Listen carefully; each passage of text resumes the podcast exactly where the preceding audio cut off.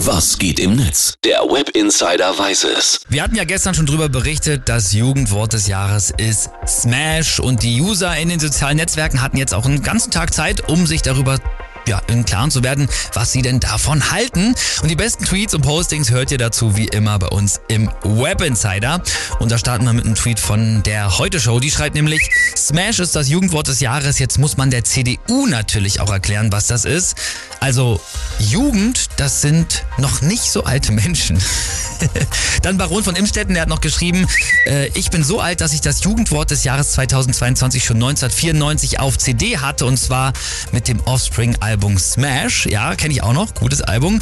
Und Herr Heilmackenreuter, der twittert, und jetzt geht wieder die verzweifelte Suche los nach Jugendlichen, die das Jugendwort des Jahres tatsächlich kennen, es benutzen und auch noch korrekt erklären können.